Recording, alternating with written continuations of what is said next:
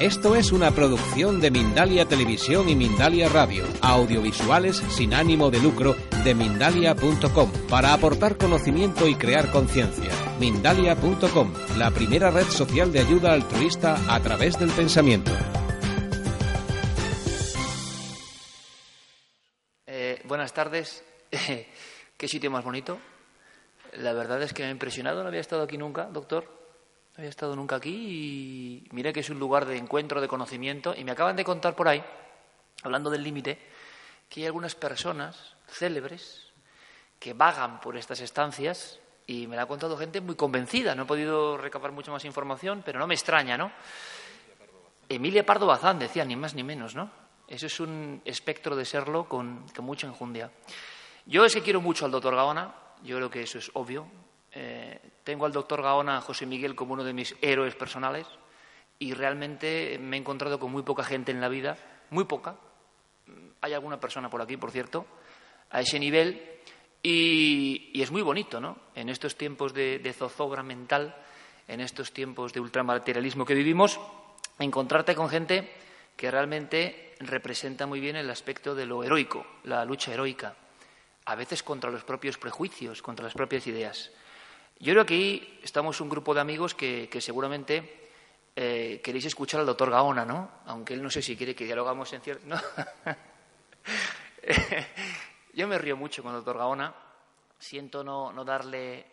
Porque este acto tiene solemnidad y cuando él empieza a hablarnos del límite, os aseguro que, vamos a disfrutar, ¿no? Tiene eh, la mala eh, costumbre de pedirme que le acompañen los libros y claro, yo le fastidio el inicio, así luego pero el doctor lo que tiene es que es un... Es difícil no querer al doctor Gaona, de verdad. Tiene mucha admiración entre el público masculino y especialmente el femenino. Eso se nota mucho en la audiencia. Eh, pero es así, doctor, es así. Mira, ¿no ves? Me quieres ya censurar y no puede ser. Que ya tengo bastante últimamente. No, no puede ser, doctor. Imagino que muchos que están aquí habrán eh, visto el último vídeo de Iker ¿no? sobre la, lo políticamente correcto, además. Bueno, quizá... Y me dice el doctor hoy, ¿estás vivo todavía? No, he, estado a punto de cruzar el límite por hablar en libertad, doctor. Ya, eh, eso es porque todavía no han visto el programa del próximo domingo, porque quizá... Menos, mal, menos mal que habla él. Yo le dejo ahí y digo, no, no, si es cosa tuya. No es, no es publicidad gratuita, pero quizás sea una de las últimas veces que veáis a Iker en 3D y a mí también a su lado. Es tu último libro, tú lo sabes, y es mi última presentación pública, tú lo sabes.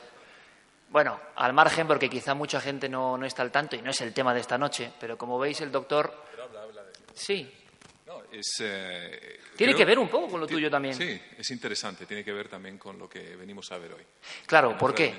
Hablando ya muy en serio, ¿eh? yo creo que es que el doctor y yo nos reímos mucho, nos reímos. Nos reímos hasta viendo un exorcismo una vez, pero hace muchos años, ya que hay que tener enjundia, ¿eh? ¿Es verdad o no, doctor? Pues eso. Sí, sí, además fue prácticamente cuando casi nos conocimos. Sí, vaya forma de conocernos. Mientras la niña se revolcaba en el suelo dando botes, pues estábamos en un momento dado. Y luego hubo una, una cosa que es preciosa, que os quiero decir, os puedo tratar de, de tú, ¿no? Es una persona, yo vengo a hablar del doctor, ¿no? Porque luego lo que él va a contar es su investigación, que una vez más es pionera absolutamente y es mágica totalmente y es científica a la vez. Pero es que me gusta a mí mucho el talante de él como persona, él como individuo, porque, como dice el maestro Enrique, que me lo enseñó, uno solo puede transmitir lo que es, no hay trampa ni cartón, ni en la tele ni en ningún lado, no hay trampa ni cartón. ¿Por qué Gaona cae bien? ¿Por qué Gaona tenemos muchos que apoyarle? Porque tú estás viendo una persona que también se ha transformado, o sea, que su propia investigación le ha transformado neuronalmente, le ha hecho ver la vida de una forma diferente, mucho más valiente.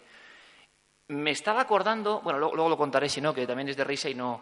Eh, el doctor Gaona, eh, tenemos vidas un poco paralelas, sinceramente. Y esto que ha pasado esta semana, eh, bueno, yo hice simplemente unos comentarios que no vienen al caso, pero como puede hacer cualquier persona libre y creyendo que todos los seres humanos son iguales, ojo, ¿no? Eh, pero bueno, ocultación de la realidad por el miedo a lo políticamente correcto. Bueno, es que Gaona entra en eso, porque él en su mundo científico ¿Os imagináis lo que ha pasado el doctor Gaona con sus, con sus colegas de prestigiosa ciencia cuando empezó a investigar seriamente estos temas? Pues doctor, tuviste que pasar pues más o menos lo que me ha pasado a mí, ¿no? Hay un paralelismo. Sí, sí, sí. Hay políticamente correcto en ciencia, hay políticamente correcto en sociología, hay políticamente correcto en publicidad, hay políticamente correcto en sexualidad, es decir, hay una serie de líneas de pensamiento por donde nos conducen. Quien se sale del camino eh, lo tiene muy complicado. Lo raro es que triunfe. Decía nuestra querida amiga que tercera edición o 50.000 ejemplares, es que es hoy en día, tal y como está el, el durísimo negocio del libro, es un hito. Que lo haga un doctor científico español es un doble hito. ¿Por qué yo decía hace unos años que había que ayudarte, doctor? Pues muy sencillo, porque no hay un caso igual, porque no tenemos un caso igual, porque no tenemos un hombre del máximo prestigio que se ha atrevido a ir al límite. Yo creo que el libro y tu, el título que le habéis puesto tiene que ver con ese límite que todas las culturas, que todas las razas, que toda la humanidad siempre ha presentido que está. Yo personalmente, aunque aquí no soy protagonista, ya me estoy pasando, eh, creo que después de ese límite hay una gran luz. Lo creo firmemente, lo creo honestamente, no estoy engañando a nadie. Creo que hay esa luz a la que volvemos. Seguramente si lo mereces, pero esa luz que no podemos ni entender. El doctor Gaona empezó siendo muy escéptico, que yo creo que es la mejor forma de empezar. Pero, si quieren lo contaré, algunos acontecimientos personales en su vida también le hicieron cambiar el chip. Me contaban hoy, hace una hora, la historia de una bloguera que era pediatra y resulta que decía unas cosas de cómo cuidar a los niños, pero ahí fue mamá. Y entonces todo cambió, porque la pediatra ya hablaba diferente. Ah, amigo, la experiencia personal. Eso es lo que ha hecho Gaona. Científico del máximo prestigio, persona que tiene pues el encanto personal de quien creo que es un hombre de honor y un caballero, y eso es muy difícil hoy en día, muy difícil. Y segundo o tercero, alguien que se ha atrevido a penetrar en su propio límite. No es el límite de los casos, sino el límite de la propia persona de Gaona. Con este segundo paso, él está yendo todavía más allá. No encuentro un caso igual, no encuentro un parangón, no encuentro un paralelismo. Y he tenido la suerte y el orgullo y el honor de vivir con él muchas aventuras, de aprender mucho de él, de reírme muchísimo con él. Y me estoy acordando ahora del límite, doctor, cuando tú y yo, en una umbría cueva... La navajita. sí. Cuenta, cuenta. Sí, bueno. Porque allí también pensábamos que, doctor Gaona y yo pensábamos que íbamos a ser recogidos como dos esqueletos en una buena vida, Sí. después seguro, pero que nos íbamos a quedar ahí. Sí, sí, sí. Bueno, justamente traigo algunas fotos de aquella aventura. eh, nada, en una cueva del norte de España, ¿no? En Puente Viesgo. Eh, eh, realmente, bueno, en las penumbras de aquella cueva, de que no sé cuántos centenares de metros podía medir aquella cuestión totalmente eh, como una culebra que se adentraba dentro de la, de la propia tierra y descolgándonos por escaleras de aluminio, con sogas, con arneses, etcétera, etcétera. Y eh, amén de que había dos esqueletos que nos encontramos, yo llevaba una navajita suiza en un, en un bolsillo Íbamos de la los Norak. últimos de toda la... Exacto. Hablando de nuestras cosas, nos hemos quedado los últimos de Sí. toda la comitiva. O sea, Cosa la que gente era- iba muy lejos. Cosa que era bastante peligroso porque te despistabas en poquísimos metros y podías coger otro pasillo, ¿no? Totalmente. Pero esa navajita suiza tenía la manía de caerse del bolsillo cada 10 o 15 metros en las cimas más abismales de la Y cueva. doctor y yo, ¿la cogemos o no? Venga, vamos a cogerla. Y claro, el grupo cada vez más lejos. Y vuelve y, se le, y veo cómo se le cae del pantalón No atrás había- otra vez no había la ma- maldita embrujada. Decíamos otra navajita, palabra fea. Que imagino que, me La imagino que la habrás destruido, claro, ¿no? O sea, aquella navajita sí, está, está maldita.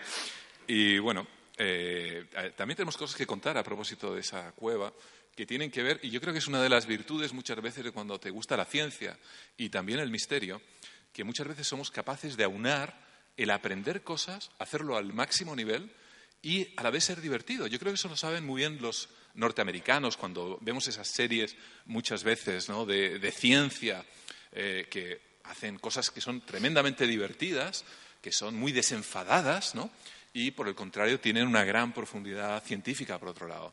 Bueno, yo pensaba que en aquella cueva mágica de la Garma íbamos a aparecer de verdad, doctor Gaona y yo, dos esqueletos y una navajita al lado, ¿no? Porque se cayó seis veces y dije, esto, o sea, nada se da si no es con un fin. Esto es para que no salgamos de aquí por algún motivo. Estaba Enrique de Vicente, el maestro que está ahí, eh, en esa expedición, y estaba Carmen, que vio cosas maravillosas. Fue un momento muy bonito y que tiene que ver con esto. Con el casco de Dios con ese, digamos, eh, elemento para intentar, eh, lo puede contar mucho mejor el doctor, claro, potenciar, ¿no? de alguna forma, áreas del cerebro donde debe estar todo esto de lo creativo, la conexión. Carmen sufrió una, sufrió, no, yo creo que vivió una experiencia increíble, increíble dentro de la cueva. Entonces estaba el científico, que el doctor es muy científico y se puso como científico. Carmen, que es muy valiente, dijo, yo voy a experimentar dentro de esta caverna.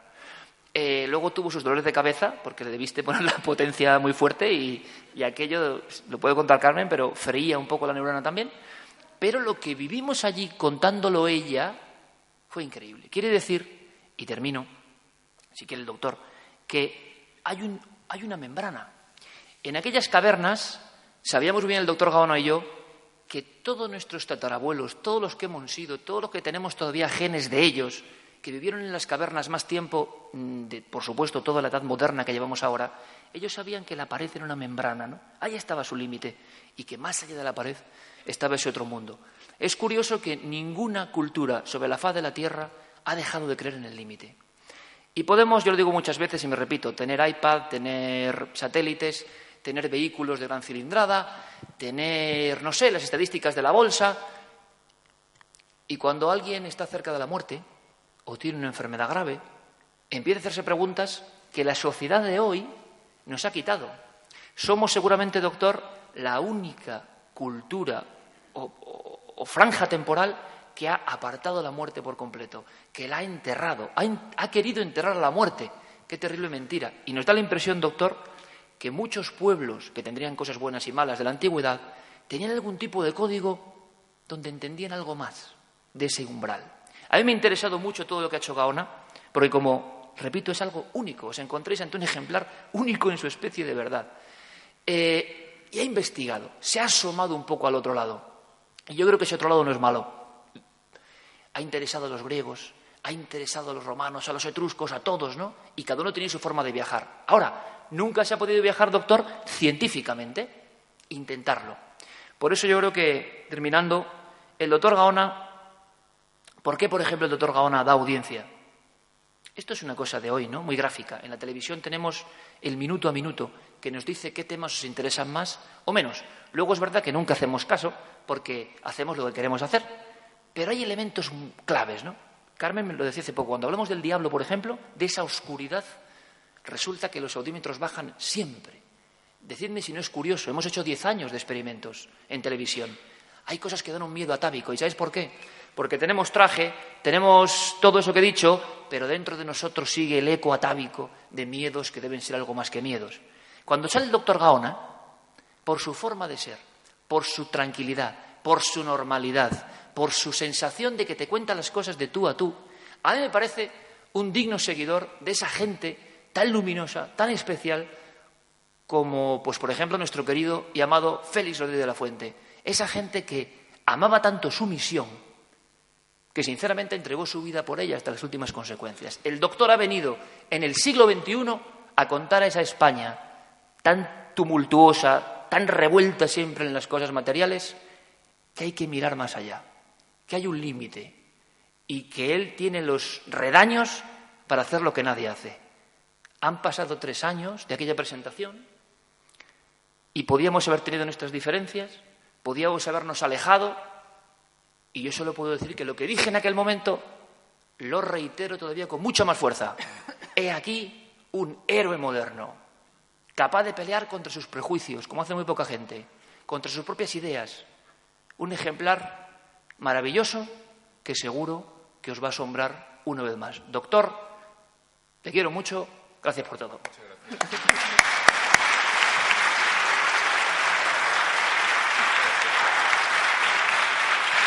no, no, no, no, Bueno, pues después de esto nos podemos ya ir a nuestra casa porque la verdad ya, ya se me ha quitado casi las ganas de, hablar. Ya, ¿qué más puedo decir? Vamos, ¿no? Vamos.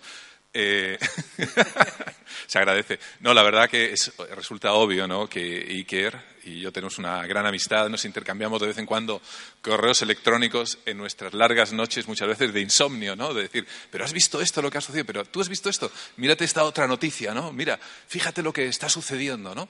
Y de repente nos encontramos como en una especie de, de isla, ¿no? de isla intelectual, pero no por por un exceso para nada de, o por un excentricismo en un momento determinado, no, no, sino porque de repente descubrimos que, que ah, ese pensamiento, lo que estábamos hablando hace un momento, la capacidad muchas veces que todos tenemos de pensar de manera independiente, de alejarnos muchas veces de ese pensamiento colectivo, eh, surge como si fuesen chispas y somos capaces de tener una perspectiva de, muchas cosas que están sucediendo hoy en día. Eh, no es por ahora alejarme, pero tiene que ver también con el límite, tiene que ver con las maneras de pensar que todos tenemos. Uh, tienen que ver muchas veces con sucesos históricos que han venido sobre nosotros como verdaderas avalanchas, de manera cíclica, en todos los siglos, y en el que muchas personas buenas silenciaron su pensamiento en pos de aquellos que parecían tener aparentemente muchísima fuerza y el resto que le siguió sin rechistar. Eh, dentro de esa dinámica muchas veces intentamos tener nuestras pequeñas chispas de pensamiento independiente y sabemos, intentamos también compartirlas ¿no? con aquellas personas que en un momento dado también deseen modestamente eh, no pensar como nosotros, porque incluso ayer cuando hicimos la grabación, si recuerdas, una de las últimas palabras dije, a nuestros telespectadores, ¿no? nuestros queridos telespectadores, telespectadores de Iker, dije algo así como, ah, ha llegado un momento ¿no? Eh, social en Europa, en muchos sitios de Occidente, en el que tenemos como que escoger dónde estamos, si estamos alineados y entonces tenemos que creer más que pensar, o por el contrario, tenemos que dedicarnos a pensar y agregué, y en tal caso, dedíquense a pensar, pero no se fíen de nadie, ni siquiera de nosotros. Fue realmente, creo, más o menos lo que en aquel momento dado dije. Creo que debemos ser tremendamente críticos con, ah, con, nuestros pensamientos, con los pensamientos ajenos. Yo soy mi peor enemigo con mi escepticismo muchas veces. Imagino, aquí hay algún sacerdote entre los presentes. Yo siempre he sabido que los sacerdotes y los creyentes también ustedes tienen crisis muchas en, el sentido de sus eh, de creer de hasta dónde en un momento dado ah, van y vienen y hay en ocasiones también eh, dudas acerca de lo que uno está haciendo, ¿no? Pero son, yo creo que son buenas. Por el contrario, siempre me ha preocupado cuando me encuentro con una persona que piensa lo mismo y cinco años después sigue pensando lo mismo y diez años después sigue reiterándose una y otra vez, ¿no? En muchas ocasiones, o por lo menos en algunas, eh, se acercan personas que han visto, claro, hoy en día con Internet es, tiene su lado bueno y su lado malo. Dicen, pero doctor Gaona, yo he visto un vídeo suyo de hace X años y usted decía otra cosa, ¿no? Digo, pero, pero bueno, claro, es que pensaba de otra manera distinta, he evolucionado, quizá vuelva a decir otra dentro de unos cinco años. Y esto me recuerda a una una productora de una de las principales ah, radios que hay en España, que hace poco me comentaba, fíjate José Miguel que nos llama gente muchas veces cuando hay debates, por ejemplo, y nos pregunta, pero oiga, si ustedes han dicho dos cosas distintas, y, agregan, y esto es más frecuente de lo que creemos, y agregan, ¿qué es lo que tenemos que pensar?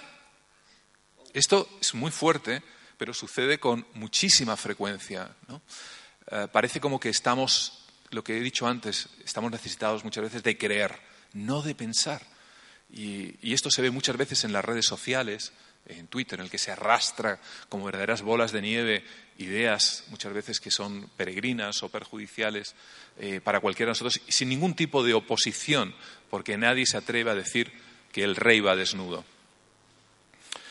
Ah, tengo que agradecer, por supuesto, a Imelda que me ha hecho la introducción, a Iker que ha hecho también la segunda introducción y, sus palabras, por supuesto que también a, todos vosotros, ¿no? Voy a empezar para que no se nos haga tarde, sobre todo. No, no, no, tengo, tengo mando, espero que funcione. Vamos a ver. Eso es. Sí. Vale, fenomenal. Agradecer a todos los que habéis venido, a todos los señores, las señoras y a todos los futuros espíritus que estáis aquí con nosotros, entre los cuales me cuento, esperemos, que sea así. Eh, bueno, vamos a ir viendo, vamos a intentarlo hacerlo más o menos ameno. Eh, hay algunas cosas, quizá algunos de los que me seguís lo habéis visto, otros no. He agregado algunas cosas también, pero también sucede algo, creo que es interesante aclararlo antes de comenzar.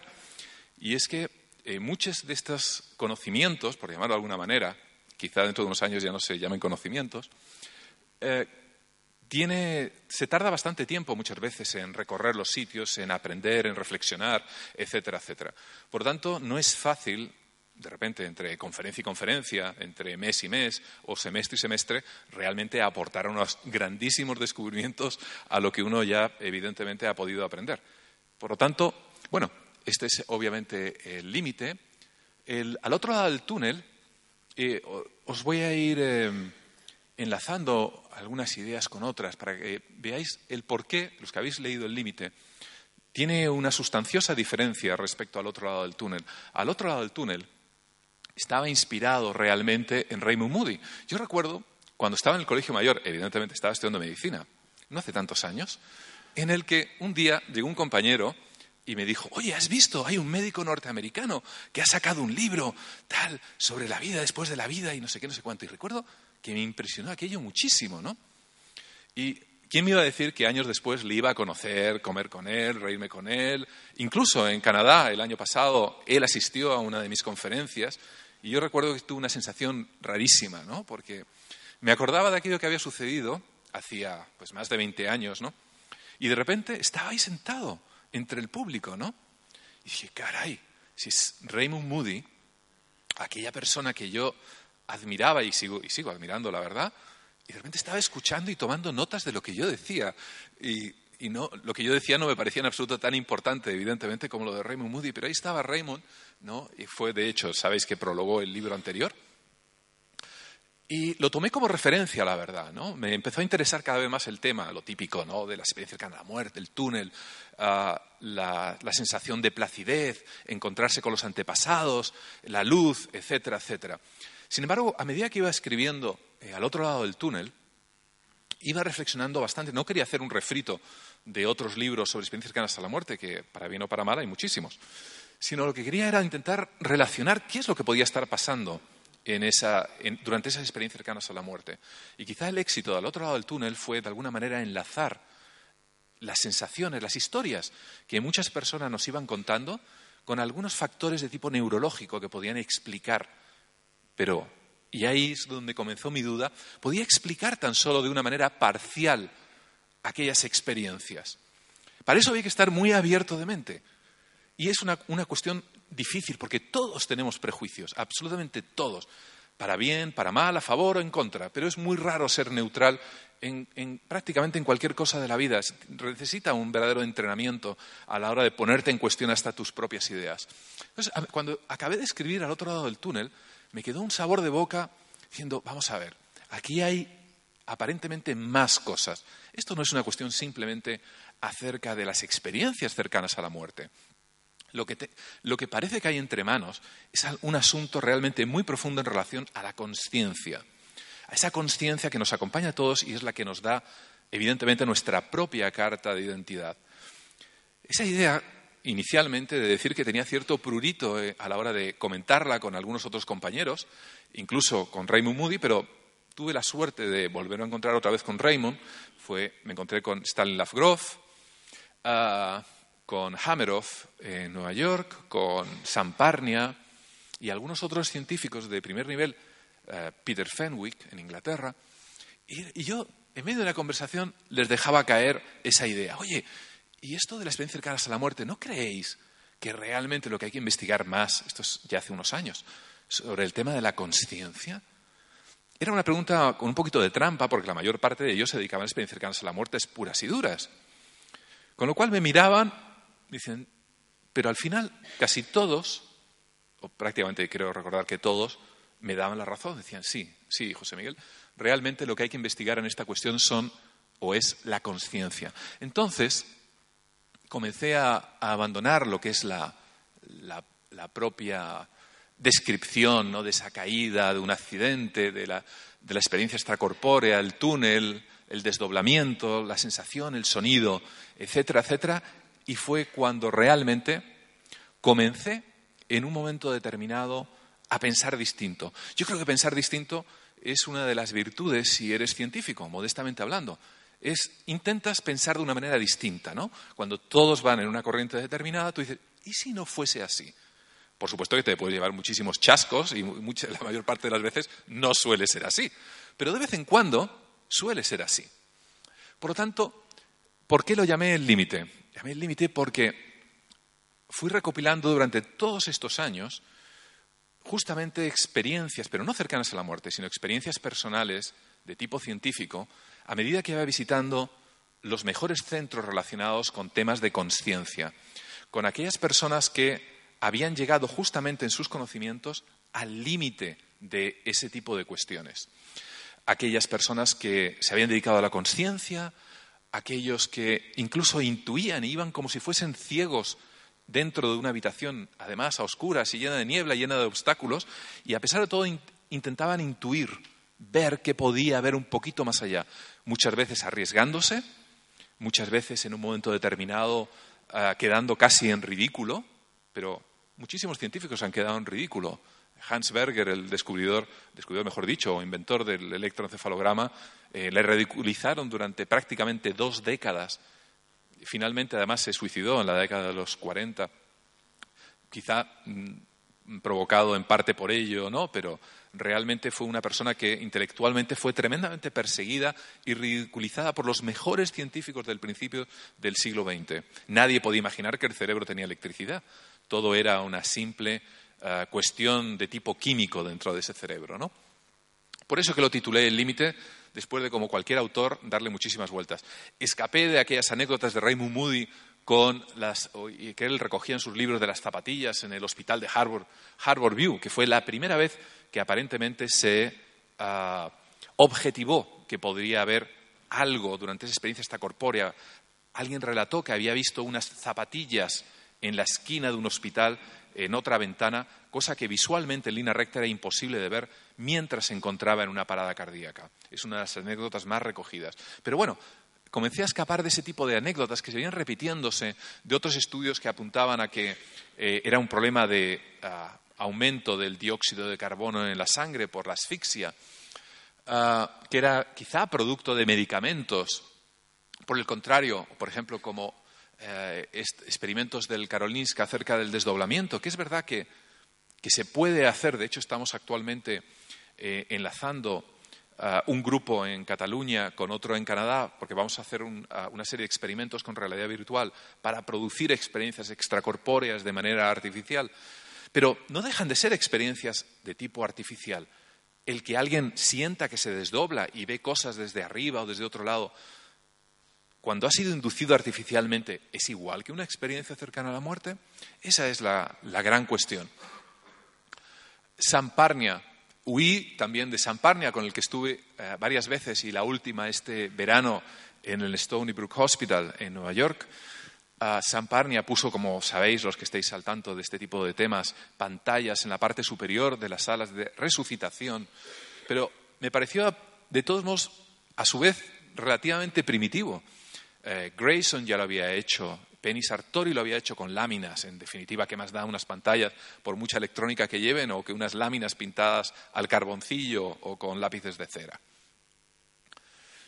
Ah, o, las bonitas historias de Eben Alexander, por ejemplo, que parece un, eh, sabéis que es, un neurocirujano, tuvo una serie de experiencias cercanas a la muerte y las expresó, ha escrito una serie de libros y que han sido bestseller en Estados Unidos y en gran parte del mundo.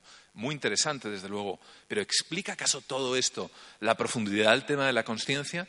A medida que iba terminando, como os he dicho, al otro lado del túnel, una serie de ideas iban agolpándose una y otra vez y eh, noches y noches de insomnio y correos electrónicos para allí y para acá con los que aparentemente son los mejores científicos o que al menos están en punta de lanza, como también Dean Radin, ahora hablaremos de él en el Noetic Institute en California,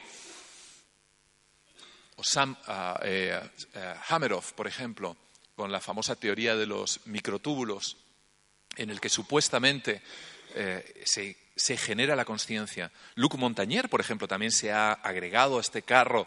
Luc Montagnier, premio Nobel por el descubrimiento del virus del SIDA, del VIH, con el que en su día ya mantuve correspondencia.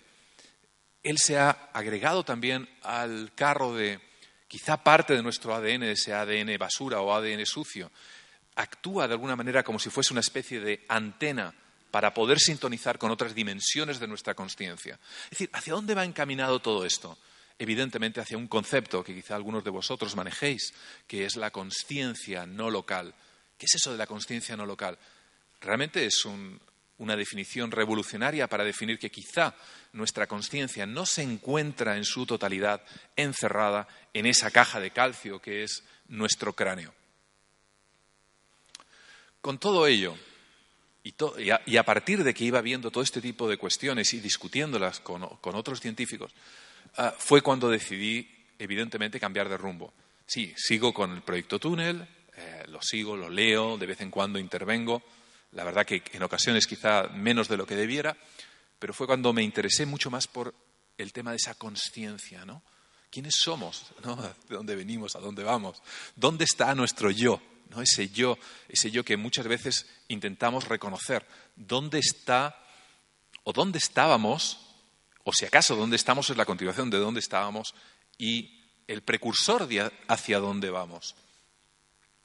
Para ello, en ese cambio de rumbo, y cambié radicalmente, dejé a Raymond Moody atrás en sus creencias, sigo todavía de vez en cuando intercambiando información con él, pero dije, vamos a ver, esto hay que darle otro, otro viso de investigación.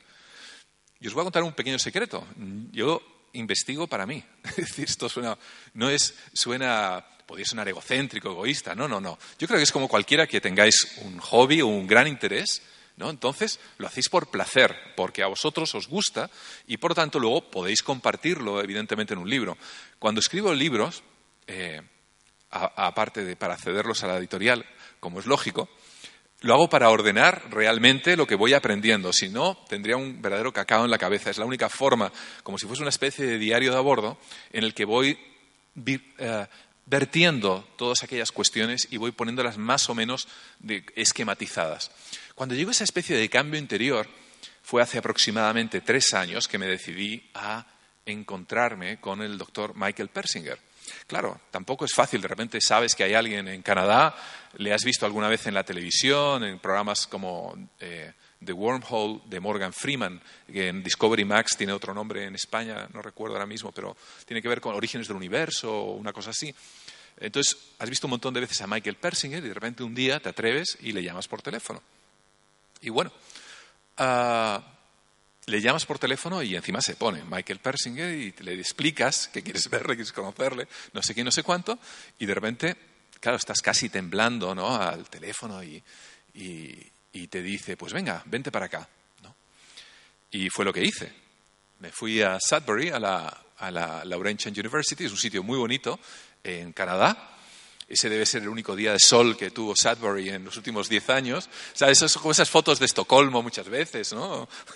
que aparece precioso, la gente en manga corta, etcétera, ¿no? Es el único día que están los fotógrafos preparados con un pie en la calle. Bueno, pues esto es Sudbury y Sudbury no es así.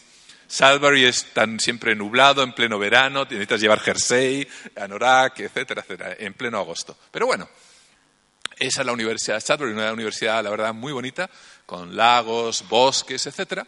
Y eh, el edificio es este de aquí a la, izquierda, con el, maldito parking que hay que estar siempre saliendo para poner el papelito en cuestión, aunque parezca mentira en pleno verano, pero bueno. Y al profesor Michael Persinger, que es hoy por hoy, desde mi punto de vista, uno de los mejores neurocientíficos que hay a nivel mundial. La verdad que es el que más sabe sobre esto. He conocido a un montón de gente. Eh, neurociencia dirigida en relación al estudio profundo de la conciencia. Por supuesto que está eh, Damasio, etcétera, en, en California, que estudia más bien los sustratos neurológicos de esa conciencia. Pero Michael Persinger va más allá, va a esos límites donde nadie prácticamente ha explorado. Lleva así un par de décadas. Da la casualidad, la buena o mala casualidad, que la Laurentian University es católica y Michael Persinger de vez en cuando entra en colusión con algunas cuestiones. El propio casco de Dios, entre paréntesis, no le puso ese nombre Michael Persinger. Eh, se llama casco de Koren, pero oh, un periodista inglés, eh, eh, un nombre mucho más vendible, ¿no? Comenzó a llamarlo así, y luego Playboy también se hizo eco de la noticia de que había ese casco, etcétera, etcétera, etcétera. Y ah, Michael Persinger, bueno, pues aunque parezca mentira, lo diré como curiosidad, sus libros no se pueden encontrar en la biblioteca de su propia universidad. Cosas. Eh, eh, lo, que hablábamos de lo políticamente correcto, políticamente incorrecto, es decir, todos cuando hay uh, una presión de una mayoría, los que en un momento dado intentan sacar la cabeza en ocasiones, pues son decapitados. ¿no? Pero bueno, a pesar de todo le tienen ahí porque es uno de los, sinceramente, de los mejores científicos. Él es norteamericano, eh, escapó de la guerra del Vietnam a la hora de ser enrolado era objetor de conciencia, se fue a Canadá y desde entonces lleva allí, pues imaginaros, ya hace por lo menos 40 años que acabó la guerra del Vietnam, ¿no? Eh, el famoso, la famosa puerta EC002, que aparece, ya sé que los que no estéis metidos en el ajo, eh, os dará exactamente igual si es 002 o 001 o, 7, pero es el famoso laboratorio que aparece en todas las páginas web, en todas las revistas de neurociencia, ¿no? el famoso despacho del doctor Michael Persinger no he podido evitar poner una foto de su despacho. Se parece al de Enrique de Vicente. Enrique, es así el, tuyo. Sí, la verdad que, bueno, no he puesto uno del mío, porque la verdad que salen. Eh, pero curiosamente, ¿verdad, Enrique? Siempre sabemos dónde está cada cosa. Más, bueno, más o menos.